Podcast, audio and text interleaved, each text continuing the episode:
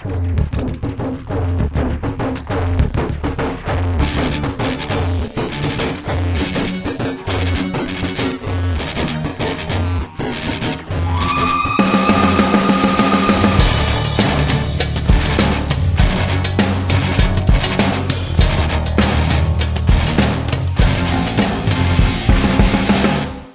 Avec le soutien de la MDJS. Bonjour à tous, vous êtes bien sur Radio Ma'arif. Ça fait longtemps que je n'ai pas pris ce, ce rôle-là. Euh, J'en suis toute contente. Euh, on est là pour un nouvel épisode euh, d'Icône et je suis avec deux titulaires en fait de l'équipe euh, Icône. à ma droite, Reda Lali que je ne vais pas présenter parce que ce serait l'offenser. Et pareil pour cher monsieur Mustafa Kadeli. Comment allez-vous? Ça va Monsieur et monsieur. Super de se Tout le monde retrouver va en bien face de, de Rida. Là, on va, on va faire de la joute. Exactement. Ça fait de la joute. Qui veut démarrer? Allez, Rida. C'est sûr. Oui. Moi, je vous regarde. Je vais vous parler de Saïd Belkoula. Alors déjà, je vais expulser la, Oh. la question de... Qui est ce monsieur? Non, non, qui est ce monsieur, icône ou pas icône euh, La finale de la Coupe du Monde 1998 a été vue par 1,7 milliard de téléspectateurs. Donc je peux, pense qu'on peut d'ores et déjà poser que Saïd Belkoula est le Marocain qui a été le plus vu dans le monde. Ok. Voilà, je ne vois pas lequel de nos compatriotes Dans un, pourrait... ouais, ouais, dans un domaine de, de sport, de spectacle. Mais même dans un domaine de politique, hein, je ne vois pas comment euh, sur un sur un événement en direct euh, tu Ouais. peux dépasser cette euh, Et, ouais, et ouais. je vais même aller plus loin, parce que 1 milliard 7 de téléspectateurs est un chiffre extraordinaire, parce que depuis, les chiffres ont baissé. Par exemple, la dernière Coupe du Monde, la, la finale a été vue euh, par 1,1 milliard de téléspectateurs, parce que les, entre-temps, les, les choses sont devenues cryptées, payantes, Ah, etc. et Internet. Et Voilà, voilà. Donc, il est Mm. possible que ce soit une des finales, euh, qu'elle reste en haut, parce Les plus qu'entre-temps, vues, les hein. droits, les droits télé, voilà, 20 C'était millions. la France-Brésil. France-Brésil, ouais, Exact. 20 millions de Français, 27 millions d'Allemands, 22 millions de Britanniques, 10 millions d'Américains, pour 1,7 milliard de France-Brésil? France-Brésil Qu'est-ce qu'il faisait là, 3-0. Eh ben, il était arbitre. Eh oui, madame. Tout il était arbitre assisté par un Anglais et un Sud-Africain.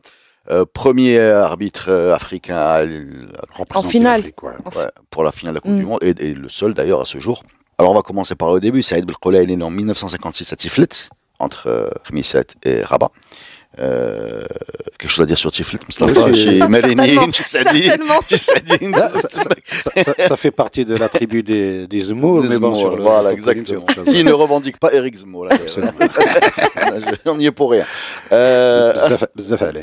inspecteur des douanes. Inspecteur des douanes. Euh, parce qu'on est dans un sport euh, où, en tout cas, l'arbitre est resté plus longtemps que les autres euh, amateurs. hein, donc, un vrai inspecteur des douanes. Alors oui, il a été gardien de but du Wydad euh, Tiflis. Voilà, donc petite carrière de footballeur amateur, mais très vite euh, l'arbitrage. Donc là, ça monte classique, quoi. Il passe de niveau ligue à niveau euh, national, niveau international. Et en 98, c'est son année de gloire, puisque la même année, il arbitre la finale de la Cannes entre l'Égypte et l'Afrique du Sud, 2-0. Ça se passe au Burkina Faso. Et euh, quelques mois plus tard, il arbitre. euh, La Coupe du Monde. il arrive en Coupe du Monde, il fait un bon euh, Allemagne-USA au premier tour, il fait Argentine-Croatie, ça passe, très bonne note, tout va bien. Et là, on le retrouve en finale de la Coupe du Monde 1998, voilà, qui est quand même le- l'excellence de l'excellence de l'excellente. Oui, vas-y. Quand, comme je regarde pas beaucoup les matchs, est-ce qu'on connaît en général la nationalité de l'arbitre? Ah, Est-ce que sûr. c'est quelque chose qui, Ah oui, voilà, ah oui, ah oui, ah oui, je peux Ou te- est-ce que parce qu'on est marocain, on, on sait qu'il est Ah marocain non, Ou est-ce non, que non, c'est non, je peux te dire que Howard Webb a fait celle de, de machin, que le dernier c'est un Italien, qu'on a eu Colina qui était la star. Enfin, non, non, non, non, c'est c'est des gens qui sont connus, c'est des gens qui sont scrutés, c'est des gens qui sont euh, évalués. C'était avant Et- le VAR, en plus. C'était avant, oui, c'était au moment où c'était des vrais arbitres. Ne réfugiez pas devant cet artifice, devant cet artifice ridicule. Et non, mais non seulement il fait la finale de la Coupe du Monde, mais il l'a fait. euh, alors, je t'explique. hein, le critère de succès pour un arbitre, c'est qu'on ne parle pas de lui. Oui, c'est qu'il n'a pas fait de. euh, Eh ben, effectivement, France, France 3, Brésil 0, euh, carton jaune à Deschamps, carton jaune à Carambeu et expulsion de De Sailly, donc euh, 68e minute à 2-0. Donc tu sors un joueur de l'équipe qui joue la finale de la Coupe du Monde à domicile. Et effectivement, il n'y avait rien à dire sur cette expulsion. Je vous signale que juste cette, cette- cette histoire-là, c'est pas, c'est pas aussi. euh, Ça n'a pas été reproché comme quoi. non, est- non, non, parce qu'elle était complètement incontestable. D'ailleurs, d'ailleurs, si on regarde les dernières euh, coupes du monde en, en 2014, euh, c'est l'Italien Risoli et on peut lui reprendre. Il y a eu des débats sur le fameux penalty de Higuain, pas penalty de Higuain, donc c'est la finale à Rio. Hmm. En 2010, Howard Webb, l'Allemand, euh, sans cheveux, qui un policier, lui, c'est pas un douanier. euh, tout le monde parle de la faute sur Xavi Alonso. Il se fait euh, défoncer la, poitrine et il y a souvent des 2018, 2018, c'est France, France Croatie, ça c'est un, un, Argentin qui s'appelle Pitana ou Pintana. Euh, le premier penalty contre la Croatie pour la France a fait beaucoup parler. Euh, donc c'est il y a toujours quelques polémiques, c'est des matchs que tout le monde regarde, etc. Oh, donc ouais. s'en sortir avec zéro faute et il a fait zéro faute et il est revenu, il a été euh, couvert de gloire évidemment. Dans la foulée, en 2000, il est, euh, il signe un contrat avec la fédération japonaise pour encadrer leurs arbitres. Et il arbitre effectivement quelques Ah matchs en, ouais, en championnat de, en championnat du Japonais. Japon. Exactement. Donc c'est quelqu'un qui arrive à l'excellence euh, dans son domaine et qui malheureusement le 15 juin 2002 décède à 45 ans d'un virus, je pense tropical de tête, euh, en tout cas d'une maladie un Mm. peu un peu rare qui l'abat très vite. Euh, alors c'est quand même la science-fiction pour nous aujourd'hui. On a un arbitrage qui est très très très moyen. Le plus grand de nos arbitres s'appelle Fath et il est dans un de nos podcasts. Il, il est américain en fait, il Mhm. est d'origine marocaine, mais il est aussi arrivé à l'excellence. Il est en Coupe du Monde des clubs, etc. Mais euh, depuis, enfin quand, j'en- quand on voit euh, l'évolution du championnat, etc. On est vraiment très très très euh, déçu que ce parcours n'ait pas inspiré d'autres. Il faut l'écouter parler. Il y a des enregistrements à la Madrid où il parle de, des qualités qu'il faut pour arbitrer. Il parle de charcia, Mm. de personnalité. Mm. Et effectivement, il en avait une. C'est un douanier avec une moustache qui euh, sortait un rouge à deux saillies, qui ne trouvait rien à répondre. Et je voudrais quand même vous signaler qu'on partait de loin parce que alors nous, on est marocains, on sait que c'est le Maroc, mais en 86, l'arbitre tunisien Ben Nasser avait arbitré euh, la fameuse main de Maradona qu'il n'avait pas vue. Et il s'est fait pourrir euh, par l'humanité, voilà Ouais. exactement, comme quoi que foutait un maghrébin là-bas, sachant que la moitié de l'humanité n'a pas vu la main de Mm. Maradona. hein. mais mais on part de loin, et là tu as un Marocain qui arrive et qui te pose cet arbitrage euh, dans la foulée des deux finales de la même année, contrat au Japon. Euh, là, moi c'est un grand monsieur. Voilà, on est on est content de parler de l'homme qui a été le plus vu dans les télés du monde. Bah, franchement, L'homme euh, de Khmisset, non, de Tiflet. de Tiflet. Tiflet. Ouais, c'est pas long. Donc c'est un artiste du sifflet, donc. C'est un. Écoute, tu sais, le- le- l'arbitrage, j'en profite pour euh, ouvrir une petite parenthèse. L'arbitrage est un arbitrage. C'est pas un juge. C'est-à-dire que dans le foot, il n'y a pas une vérité. Contrairement au tennis où la balle est in ou out, tu vois, c'est, il y a une vérité. Tu vas la chercher. Tu vas la débusquer avec des caméras, ou tu vas mettre de la technologie. En tout cas, il y a quelqu'un qui a tort et un autre qui a raison. Voilà. Euh, Parce que c'est une réalité physique. L'arbitrage est une interprétation. C'est d'ailleurs pour ça que le VAR aujourd'hui est en train de complètement Ouais. changer ça. Mais on a des juges de ligne. Alors, en l'occurrence, on va citer les deux juges de ligne de la finale de 98. C'est un Anglais, un Sud-Africain, j'ai pas leur nom. Les juges de ligne, ils sont censés dire s'il y a hors-jeu ou pas et si le ballon est rend de- sort de touche. Et ça, c'est des juges parce qu'il y a une vérité. Mais l'arbitre au milieu, il arbitre. Donc, il interprète. Il faut rentrer dans les volontaires, pas volontaires, euh, excessifs, pas excessifs, engagement suffisant, etc. Mm. Donc, l'arbitrage, c'est un vrai. euh, C'est d'ailleurs pour ça C'est un qu'aujourd'hui, art. c'est Mm. un art Mm. et c'est une interprétation. Un C'est une vision, ouais, ouais. exactement. Mm, C'est une mm, personnalité. C'est d'accompagner le match. C'est pas une recette, quoi. Voilà, c'est d'être psychologue, d'optimiser le spectacle. Mm. Les gens regardent un spectacle. Ne, voilà. pas casser le, le rythme. Exactement, Mm. c'est pas voilà exactement. Et donc c'est- c'est un bonhomme, enfin euh, qui dans le foot est très très important. Et aujourd'hui, un des drames qu'on vit aujourd'hui, c'est qu'on croit qu'on peut mécaniser sa tâche. On peut mécaniser peut-être les hors-jeux, les goal line technologies parce que ce sont des réalités. Mais tout ce qui correspond à l'interprétation, à l'accompagnement du jeu, à l'évaluation, et ben ça, ça doit se faire par un humain. Et à l'époque, à cette époque-là, les humains étaient justement humains, donc ils pouvaient se tromper, mais en même temps, on leur mettait sur le dos la gestion de 22 joueurs, voilà, et, et d'un match. Parce qu'aujourd'hui, on leur retire euh, vis-à-vis Et d'un public souvent, parce qu'il fait partie de public, l'équation. voilà, ouais. voilà. Eh C'est ben, le- c'est c'est Ouais. ce jour-là où les Marocains, pour la première fois, étaient supporters de l'arbitre. Eh ben, je suis- C'est- en, en- en général, c'est le, bouc- c'est le bouc émissaire C'est du le match. bouquet. Non, non, ce Joli, jour-là, joli. était- voilà. Ouais. Et on avait juste peur qu'il y ait une, une erreur, il n'y en a pas eu. Merci. Extraordinaire. Voilà, Bon, bah, c'était Saïd Belkola. belle icône.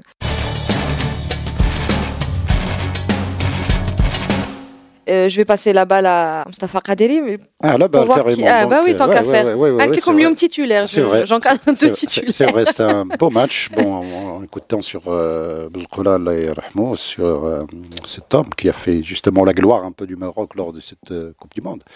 Et donc, on survole un peu de la tribu Zmour, on voit la tribu Ishqir, en passant par euh, la tribu du Zayan, pour retrouver notre icône nationale, quelqu'un aussi, aussi Pour aller dans la tribune des Zayen, on prend le euh, Zayen Shveil. le Z- Ça va échapper. On va parler de Mohaoul Hussein Chiban, surnommé par le président Reagan Maestro. Ah, c'est le président Reagan qui lui a. ouais, ouais, d'après les légendes, oui, parce que on avait dans des, délégations officielles, je crois que c'est lors d'une visite d'un premier ministre marocain, je sais plus lequel, et on amenait des troupes pour faire des spectacles, des troupes de musique, euh, Du folklore. du folklore, Vas-y. comme on Ex- disait. peu. explose, s'il te plaît, passes en retrait. ne me laisse pas. non, non, non, c'est pas, enfin, on l'appelle folklore. Il Aïe, n'est aïe, pas, il est pas- fatigué. Il, il n'est pas mort. Non, non, il est- c'est pas un art mort pour l'appeler folklore dans, la- dans le sens de la langue française, même si le mot folk est allemand aussi qui désigne le, le folk. euh, Volk, le peuple. Volk, le peuple. Bob Dylan fait de la folk music. Folk Pas- music, absolument. Mm.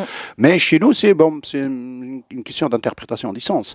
Euh, si quelqu'un, figure-toi, Mohamed Hussein Achiban, moi j'ai eu euh, un excellent moment avec lui. Je lui ai rendu visite euh, lors d'un festival des arts populaires euh, à Marrakech quand ils habitaient une école primaire interdite aux journalistes de rentrer. Toutes les troupes dites folkloriques, comme on les appelle, on les a amenées euh, pour euh, faire les, les singes devant les, le Gotha. Et euh, ils, ils habitaient dans une école euh, ou un collège à Daoudiet, je me Mhm. rappelle très bien. Et puis après, à 5 heures, on est allé ensemble à... J'étais habillé comme tout le monde, donc les, les vigiles n'ont pas fait attention à moi, heureusement. Et du coup, euh, j'ai pu les accompagner à 5 heures. On était à Almenara. Le spectacle n'a commencé qu'à 9 heures. Pas un verre de thé, pas un verre d'eau, pas même pas un sandwich, ah, rien. Il a fallu repartir à l'é- à l'école après à minuit, une fois tout terminé, pour qu'ils commencent à préparer leur, euh, leur dîner. Et ensuite, je lui rends visite euh, chez lui. Et là, on passe un, un grand moment. Et justement, Chez que lui, je pose- chez lui, à euh, la maison, à Zronait Lahsen, à côté de l'Qbab, à une dizaine de kilomètres de l'Qbab, euh, pas loin d'une route qu'on appelle aujourd'hui toujours 33, même s'il a changé de numéro. Personne ne connaît le nouveau numéro, mais c'est toujours 33, qui relie Zaïda à Khlifra. Et euh, là, euh, on papote, on papote, on papote. Et puis, à un moment donné, je dis quand même euh, l'origine de mon arrivée. Pourquoi? Parce qu'il voulait passer. une- la radio Tamazir faisait un reportage avec lui. Ils lui ont rendu visite pour parler de ses visites dans le monde, les voyages, tout ça. Il a dit Mais avant de commencer à Hilus, moi, j'ai visité le monde. J'étais en Europe, j'étais en Italie, j'étais en France, j'étais en Allemagne pendant la guerre. Et l'animatrice lui dit Mais non, non, on va pas parler de la guerre, on va pas parler de voyages, on va parler de, De musique. de, mu- des voyages que tu as fait en tant que musicien. Il dit non, non, non, je peux pas parler de ça. Mais moi, j'ai fait l'Italie. Je dis mince, alors quelqu'un qui veut parler de son passé, et de son Laissez-le. histoire, laissez-le. Mais bon, Ouais. eh ben, c'est pour ça que moi j'écoute Il était à. Monte Cassino. Bien sûr. D'accord, c'est le de, deuxième tabord. Non, non, pas le deuxième. Le deuxième est arrivé. Pardon, le troisième tabord. Le ah, deuxième, c'est la, la, Corse. Tu coupes pas ça. Tacle. tu la mets dans le générique. le jour au Reda Alali. À corriger, à. Kaderi. On peut arrêter, on peut arrêter le podcast. Merci. c'est la fin de Radio Mahali. Je te récite, je te récite ma leçon. Deuxième tabord, c'est le colonel Boyer de la Tour qui a fait la Corse, qui n'a pas fait la Tunisie. Troisième tabord du colonel Leblanc, il était au. Euh, qui avait dans le deuxième tabord sinon je vais siffler. Deuxième Laisse-le ta- finir. Qui avait dans le deuxième tabord euh, le- je connais que le colonel euh, Boyer de la Tour. Et le papa de Mustafa Albiez. Ah, Voilà. d'accord. Oh là là Oh là là. là là là. Donc, on revient à Mohamed Hussein. Qui était dans le troisième tabord. Voilà. Et donc, je. Je savais pas moi qui était un ancien militaire. moi. Oh là là, une longue carrière et D'où le côté peut-être martial de ces. De ces... Eh ben, euh, il est Je né. suis sérieux, hein Il est, il, il est né le jour de la bataille de Lehri, le jour même. Il me dit mon père rentre de la bataille, j'ai perdu mon oncle. Enfin, mon oncle est mort de- lors de la bataille de. 1914. Le vendredi 13 novembre 1914 à 5 heures du matin. Ah, voilà. Il fait la remontada. Là. Parce qu'il me dit mon père revient de la bataille et La- la euh, il a perdu son frère, donc c'est pour ça qu'il m'appelait Mm. Mohamed Hussein. Il me dit le Hussein, Ah, c'est pas le nom de, mon père, c'est un nom composé qu'il a eu, le nom de son oncle. Ok. Comme un hommage. Et localement, on l'appelle Til Jemoua, celle de vendredi. L'affaire du vendredi, ça s'est passé effectivement un vendredi. Donc là, il- alors que dans, sur le carnet, il a mis 916 sur son carnet militaire que j'ai vu. Euh, mais il me dit, non, je suis né le jour de Til Jemoua. Je dis, mais c'est quoi Til Jemoua Il me dit, là où les Français ont eu la raclée, ça s'appelle Hri. On, a le- on appelle ça Sma. Alors, Sma. Euh, Si les gens oublient, ils n'ont qu'à voir Sma au bord de la route. C'est c'est proprement. Mm.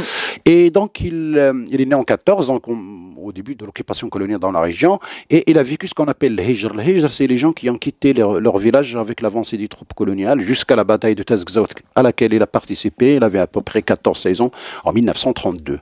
Et donc, il me dit, il a perdu en, en route son père, pendant la résistance et il portait le sac de munitions aux combattants. Il me dit, à ce moment-là, je n'utilisais pas encore le fusil, quoique, mais j'étais chargé de fournir les gens à droite à gauche en munitions. Et donc il revient, et puis bon, les histoires de famille, il s'engage à l'armée, il s'engage comme goumier à Émile Schill, la caserne d'Émile Schill. Je peux, je peux poser une question? Bien juste sûr. Est-ce que la musique était déjà présente? Parce que je sais que dans les rangs de l'armée, beaucoup jouaient en fait de la musique, tout ça, les veillées, tout ça. Est-ce que ça a commencé comme ça ou pas spécialement? Ça va venir, parce que bon, la hidous, c'est une pratique, je veux dire, qu'on pratique depuis l'enfance. Les gens, selon les régions, les tribus, les fêtes, les mariages, les soirées et tout, bon, je veux dire, on apprend.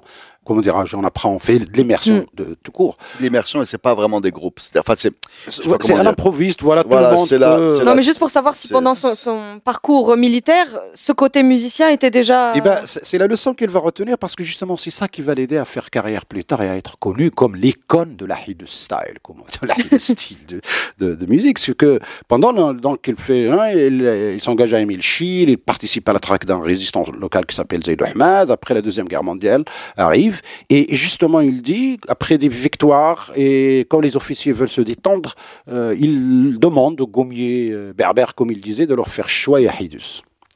Et donc, leur- il prépare le choix, etc., sur les prises de guerre, bien sûr. Et puis, il dit au début, les- on faisait la hidous comme d'habitude en rond, mais sauf que les officiers sont alignés, donc on, ils- ça collait pas, ils, ils arrivaient pas il dit, à voir le spectacle. à le ouais. spectacle. Et il dit, c'est là qu'on a commencé à faire la hidous alignée. Parce que la touche de Mohamed Hussein Ashiban Maestro, c'est la hidous alignée. Militaire. Il, il était le premier à faire cela pendant la Deuxième Guerre mondiale, en Italie, en Hmm. France et en, et en Allemagne. Le grand, il m'a parlé du grand Tahidus à Stuttgart. Alors là, c'est- c'était le, le- le lendemain du 8 mai 45, la victoire finale. Wow. Il, il annonce de la capitulation de l'Allemagne. Il dit on a fait le grand Tahidus à Stuttgart. Et, euh, Stuttgart. ah ouais, en Wow. Allemagne. Mais ce que je, vais te raconter à la fin va donner une saveur particulière à ce que tu racontes maintenant. Je fais un teaser. Vas-y, tu continues. Décidément. Euh, et donc, il, euh, il revient, il continue sa carrière. Il a, il a terminé sa carrière à, ici à Berchid. Et il l'ont, comment dirais-je, comment euh, quelqu'un qu'on expulse de l'armée parce qu'il ne voulait pas exécuter les ordres. Les ordres, c'était de venir, comme il a dit, casser la prière de vendredi à la, à la mosquée de l'Hubous. Nous sommes en 52 euh, ou ou 53. Il a été expulsé de l'armée, puni et expulsé. Là, un terme, euh, c'est pas un déserteur, c'est résilié. Voilà, résilié. Euh, à un mois de sa retraite, il, il dit, hein, il dit parce que j'ai refusé, il était le, un peu le chef de son groupe, euh, de venir casser la prière de vendredi parce que on, on leur avait dit aux Français à l'époque qu'une manif fallait sortir de la mosquée et donc on, on a amené son goum de Berchid pour euh, faire cela. Il dit on- j'ai refusé, j'ai demandé à mes gars de ne pas Le de ne faire. pas le faire.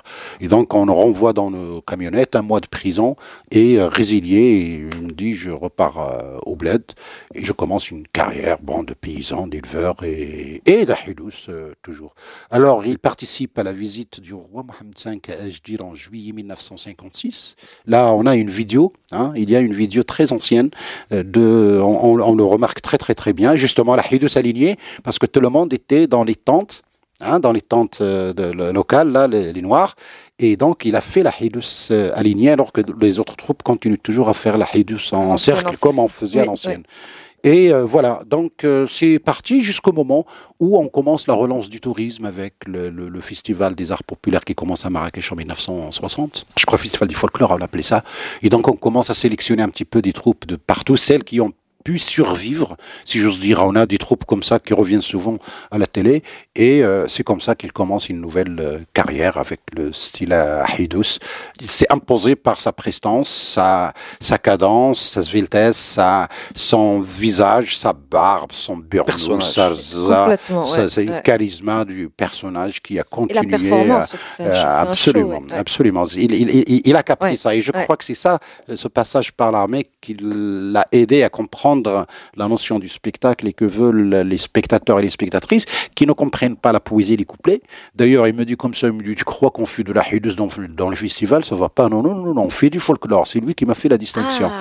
Il me dit, on a deux, trois couplets parce qu'il me dit, à peine En fonction du public. à peine tu chauffes ton bendir, on te dit dégage.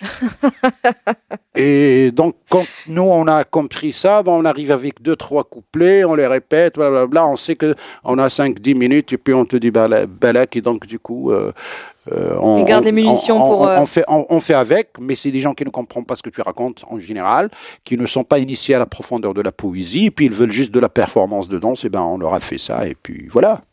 D'ailleurs, quand il a été aux États-Unis jusqu'en 84, quelque chose comme ça, il, Disneyland voulait le retenir pour euh, un contrat pour rester faire de la, euh, se Alors, produire là-bas, etc. Il a, il a refusé. non, le bled, et rien que le bled, il a refusé complètement un contrat pour se produire avec cette troupe là-bas. Voilà, il est décédé en février 2016. 2016. 2016, Pas donc si euh, longtemps que ça. 102 ans. 102 ans. 102 ans. Donc, euh, on retient beaucoup sa carrière de la Hidus, mais au fait, il a une autre, euh, une autre vie avant la Hidus. C'est une, une vie pleine, pleine, pleine, pleine de résistance et de carrière euh, dans les euh, pendant la période coloniale, y compris cet épisode de la Deuxième Guerre mondiale qui est extraordinaire. Donc, Kaderi, fidèle voilà. à lui-même, nous Wow. livre un Non, tu peux- icône Ouais. et un podcast Alors, moi, histoire j'ai- deux ans. en un. Exactement, voilà, un petit peu de, Ça, c'est fait. voilà, un petit peu de géographie tribale et de, et de, et de, et de tacle. Et On de va tacle couper, sur- remonter, et deux, deux podcasts de près. Euh, Aïe, aïe, non, aïe, moi j'ai un truc, à, j'avais, j'avais une anecdote à raconter et elle va prendre une autre saveur après. euh, ah, Je savais pas moi qu'il était un dans le, le Tabor, je savais pas qu'il était à Ah, Monte dans, dans le Cassino. troisième. Ah, Je savais pas qu'il avait Ah, été à ça. Stuttgart euh, faire le, le, le- La la- Hidus. euh, voilà, après, la- après l'armistice, parce que le deuxième Tabor, lui, Après la défaite, la capitulation. la capitulation, hein, parce que le deuxième Tabor, lui, il est à Vienne. Euh, au moment de la, la capitulation. Non, moi, la- l'anecdote je voulais raconter, ça se passe en, le- je pense, le 30 juin 2009. Euh, en Roba, on joue dans un festival où euh, il est programmé aussi, à Lyon. Le festival du sixième continent, voilà, ça s'appelle le festival du sixième continent. Il y avait, euh, je pense, le Maroc était euh, sur une soirée, ou peut-être même tout, tout le festival, donc il y avait beaucoup de groupes marocains ou maghrébins. Il y avait l'orchestre national de Barbès, il y avait nous, et il y avait Ah c'est- Exactement, qui n'est jamais venu, n'est jamais arrivé parce qu'il n'y a pas eu de Visa? visa. Non. voilà. Oh. Ouais, c'est fou parce que maintenant, quand tu sais que le bonhomme a, J'en ai eu la chair de a, poule. a libéré Ah. l'Europe, euh, non, non, effectivement, il n'est jamais arrivé. Ils ne Et- le connaissent pas. Comment? Non, mais euh, c'était une période, euh, ça, ça j'ai vécu, c'était une période où pour avoir des visas, ils te demandaient, euh, ils étaient un peu pénibles. Et paraît-il que, tu vois, quand ils ont vu euh, danseur et vu son âge, ils ont pensé que c'était une arnaque. Oh. Mon Dieu. Euh, Euh, Mais après, je vais te dire en vérité, ce, ce bonhomme-là aurait pu euh, donner quelques coups de, coups de téléphone. Et Oui, voilà. mais- C'est- Mais c'est pas le genre. Quoi. Il Je- ne voulait pas, tant pis. Je rajouterais, c'est son d'abord, le troisième, qui a libéré Marseille, Voilà. qui a fait capituler l'armée allemande. C'est les gommiers du troisième Tabor. Et, et sur son carnet, j'ai lu, il a fait prisonnier neuf soldats allemands qui étaient dans une position très stratégique, euh, euh, qui, qui, qui emmerdaient les- l'armée des Alliés, les, les Français et les Américains. Et puis je lui dis, euh, co- co- comment t'as fait? Je dis bah euh, je, je suis j'ai rampé et je suis arrivé par dessus. J'ai dit ah, je le moque. J'ai dit mais co- comment? Est-ce qu'il comprenait Est-ce qu'il comprenait? Ouais, il, a, il a il me compris. dit, mais presque. monsieur, l'Al- il dit, l'Allemand, il parle comme nous. Il a compris, il a, il a commencé à commencer à sortir. Marqué, neuf prisonniers sur son carnet Eh de, ben voilà. de carrière. 50 ans plus tard, Incroyable. en France. Incroyable. Donc, on retiendra que le maestro a sorti euh, des Allemands et que notre arbitre a sorti de Saï. Et- C'est ça. et, que, et le con- et que le consulat a sorti le maestro. Ah, ça, franchement, j'en ai eu la chair Voilà. de poule, mais pas dans le bon sens. Ouais. Merci beaucoup, les amis, Merci, Merci à pour vous. ces deux belles C'est un plaisir. À bientôt. Pour une fois, j'ai Reda en, en face. là. Si. c'est bien, On peut, on peut le refaire quand tu veux. ça marche.